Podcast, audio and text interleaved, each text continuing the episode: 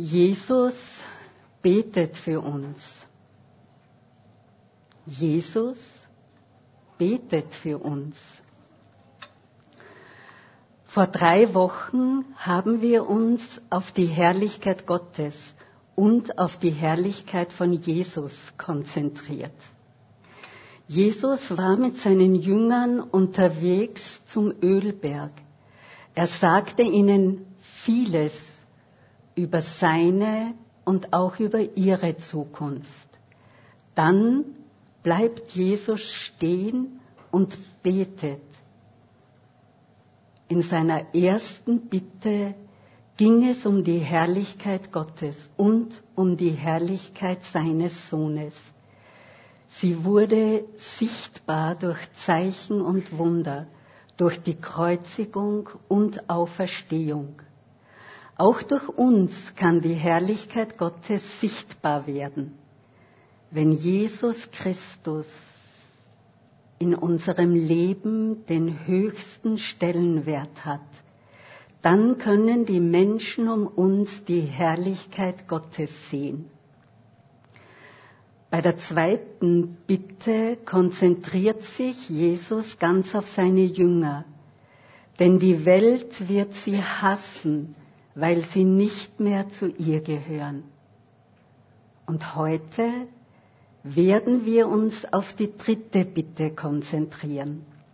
Jesus hat auf den Weg zum Ölberg für uns gebetet.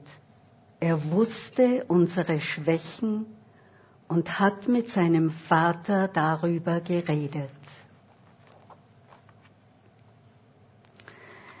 Ich lese Johannes Kapitel 17, Verse 20 bis 26. Ich bete aber nicht nur für sie, sondern auch für die Menschen, die auf ihr Wort hin an mich glauben werden. Ich bete darum, dass sie alle eins sind, sie in uns, so wie du, Vater, in mir bist und ich in dir bin. Dann wird die Welt glauben, dass du mich gesandt hast. Die Herrlichkeit, die du mir gegeben hast, habe ich nun auch ihnen gegeben, damit sie eins sind, so wie wir eins sind. Ich in ihnen und du in mir so sollen sie zur völligen Einheit gelangen, damit die Welt erkennt, dass du mich gesandt hast und dass sie von dir geliebt sind, wie ich von dir geliebt bin. Vater, ich will, dass die, die du mir gegeben hast, dort sind, wo ich bin. Sie sollen bei mir sein, damit sie meine Herrlichkeit sehen, die Herrlichkeit, die du mir gabst, weil du mich schon vor der Erschaffung der Welt geliebt hast. Vater, du gerechter Gott, die Welt kennt dich nicht, aber ich kenne dich. Und diese hier haben erkannt, dass du mich gesandt hast ich habe ihnen deinen Namen offenbart und werde es auch weiterhin tun, damit die Liebe, mit der du mich geliebt hast, auch in ihnen ist, ja, damit ich selbst in ihnen bin.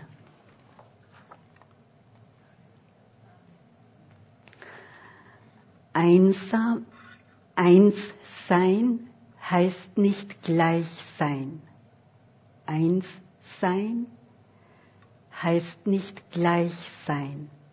Das müssen wir uns merken, damit wir dieses Gebet verstehen. Einheit ist nicht Gleichheit. Schon in, in, der Natur sehen wir, wie sehr Gott die Vielfalt liebt. Zum Beispiel Jedes Obst sieht anders aus und schmeckt und riecht anders. Die meisten von uns haben ein Lieblingsobst. Trotzdem ist jedes Obst gut. Niemand würde sagen, du darfst nur mein Lieblingsobst essen. Das wäre unsinnig. Einheit ist nicht Gleichheit. Was mir schmeckt, muss nicht dir schmecken. Wie sieht eine gesunde Einheit aus? Schon die ersten Menschen haben eine gesunde und wunderschöne Einheit mit Gott erlebt. Sie konnten den Garten Eden mit ihren Ideen gestalten. Vielleicht haben sie oft bei den Abendspaziergängen mit Gott darüber geredet und vielleicht auch verschiedene Ideen gehabt. Trotzdem erlebten sie eine tiefe Einheit, denn aus vielen Ideen können wir viel lernen.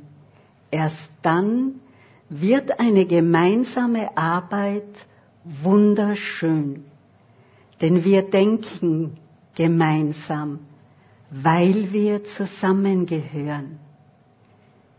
Die Einheit hilft uns, gemeinsam etwas zu schaffen. Die Einheit, das Miteinander, beschützt uns vor der Gleichheit, denn die Einheit bewirkt viel Freude. Die Gleichheit dagegen nimmt uns jede Fantasie und jede fantastische Idee. Die Gleichheit macht uns gleichgültig, denn sie nimmt uns alles weg, was Freude macht. Die Menschen, die die Gleichheit lieben, wollen alle unter ihrer Kontrolle haben und erfinden viele Gesetze und Verbote. Deshalb kann die Welt nicht glauben, dass Gott sie liebt und Jesus gesandt hat, um uns das ewige Leben in seiner Nähe zu ermöglichen. Als Gemeinde gehören wir zusammen und sind eine Einheit. Niemals dürfen wir uns auf die Gleichheit stürzen, denn sie kann alles kaputt machen. Wenn wir uns auf die Gleichheit konzentrieren, dann hat die frohe Botschaft nicht mehr den ersten Platz. Wir beschäftigen uns nur mehr mit unwichtigen Ideen. Schon in den Briefen von Paulus finden wir dieses Problem. Zum Beispiel sind Menschen auf die Idee gekommen, alle Männer, die Christen geworden sind, müssen sich beschneiden lassen, damit sie wirklich zu den Geretteten gehören können. Oder alle Christen müssen die Gesetze vom Alten Testament einhalten. Auch diese Gleichheit hat die Freiheit, die wir durch Jesus bekommen, kaputt gemacht. Die Einheit in den Gemeinden musste sehr darunter leiden.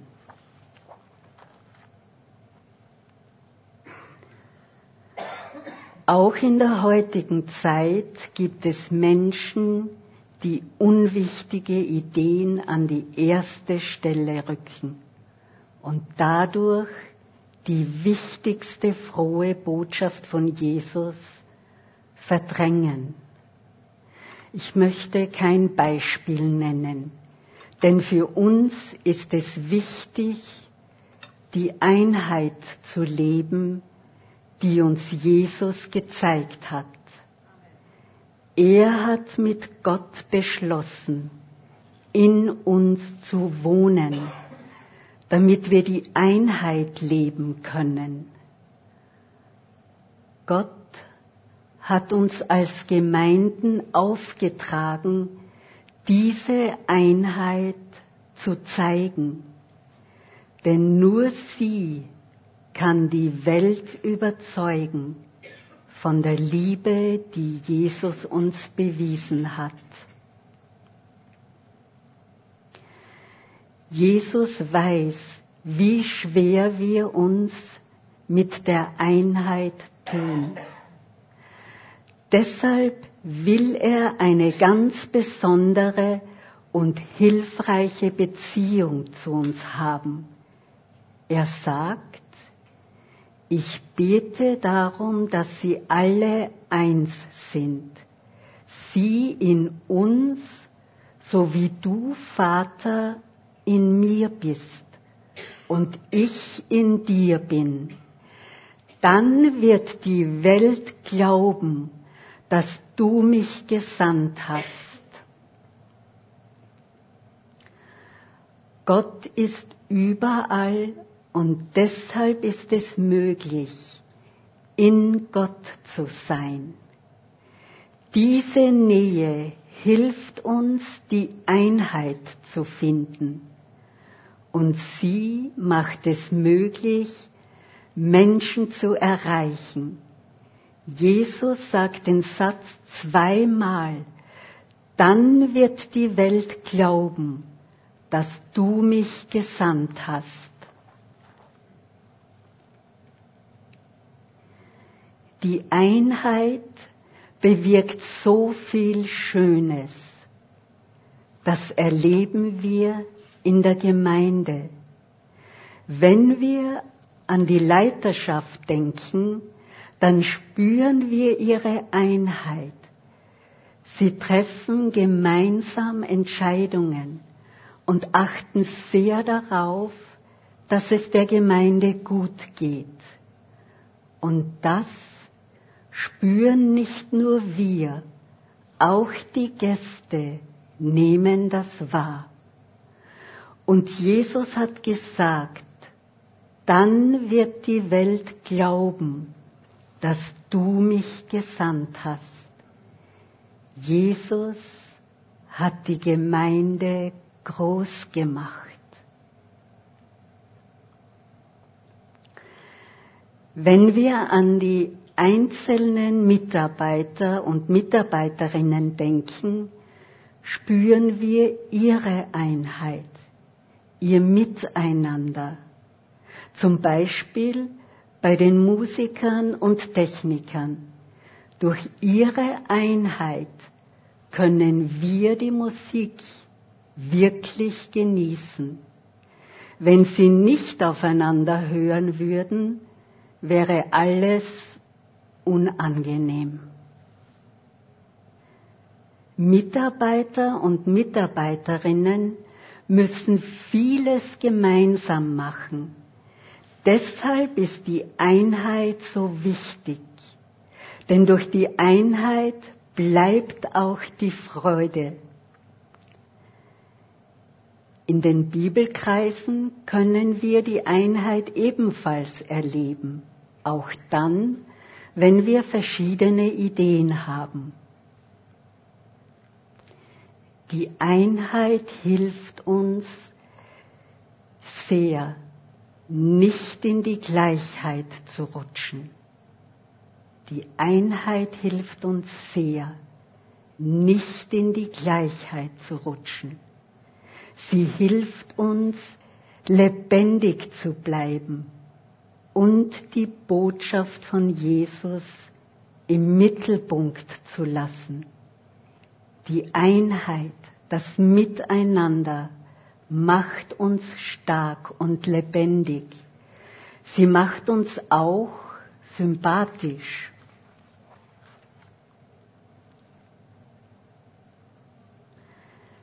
Dann wird die Welt glauben, dass du mich gesandt hast. Die Einheit ist etwas sehr Lebendiges. Sie muss auch das richtige Streiten lernen. Denn Einheit heißt nicht, ich muss immer nachgeben. Die Eigenschaften der Einheit sind, auf die Meinungen der anderen zu hören und sie durchdenken.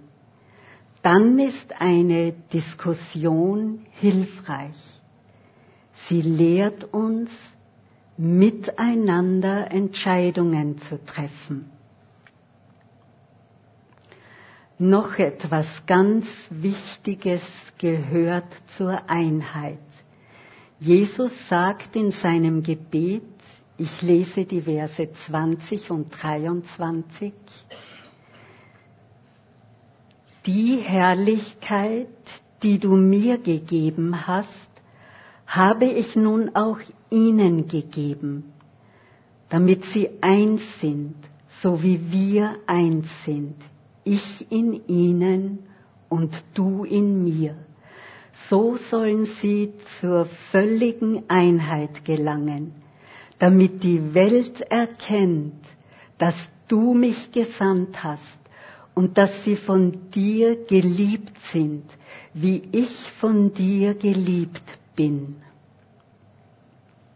Die Einheit und die Herrlichkeit gehören zusammen. Sie brauchen einander. Die Herrlichkeit Gottes umgibt uns in schönen und in schweren Zeiten.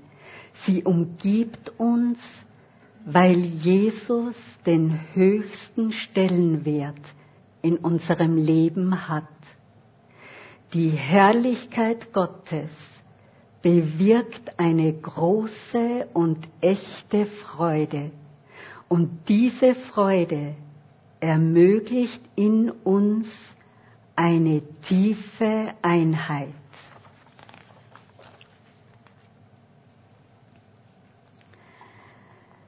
Wenn die Welt diese Herrlichkeit und Einheit sieht, dann werden viele Menschen hellhörig. Sie öffnen sich für die Liebe Gottes, weil sie die Einheit und Herrlichkeit Gottes spüren. Und das bewirkt die Sehnsucht nach der Liebe Gottes. Die Welt wird erkennen, wie sehr uns Gott liebt. Er liebt uns wie er Jesus liebt, seine Herrlichkeit und unsere Einheit können die Welt erreichen. Amen. Ich möchte beten. Vater, danke, dass wir zu dir kommen dürfen und dass wir dich darum bitten dürfen, dass du die Einheit in uns stärkst, damit wir Zeugen in dieser Welt sein können von deiner Liebe. Vater, du kennst unsere Schwächen und du hilfst uns, dass wir die Einheit, die echte, die gesunde Einheit lernen.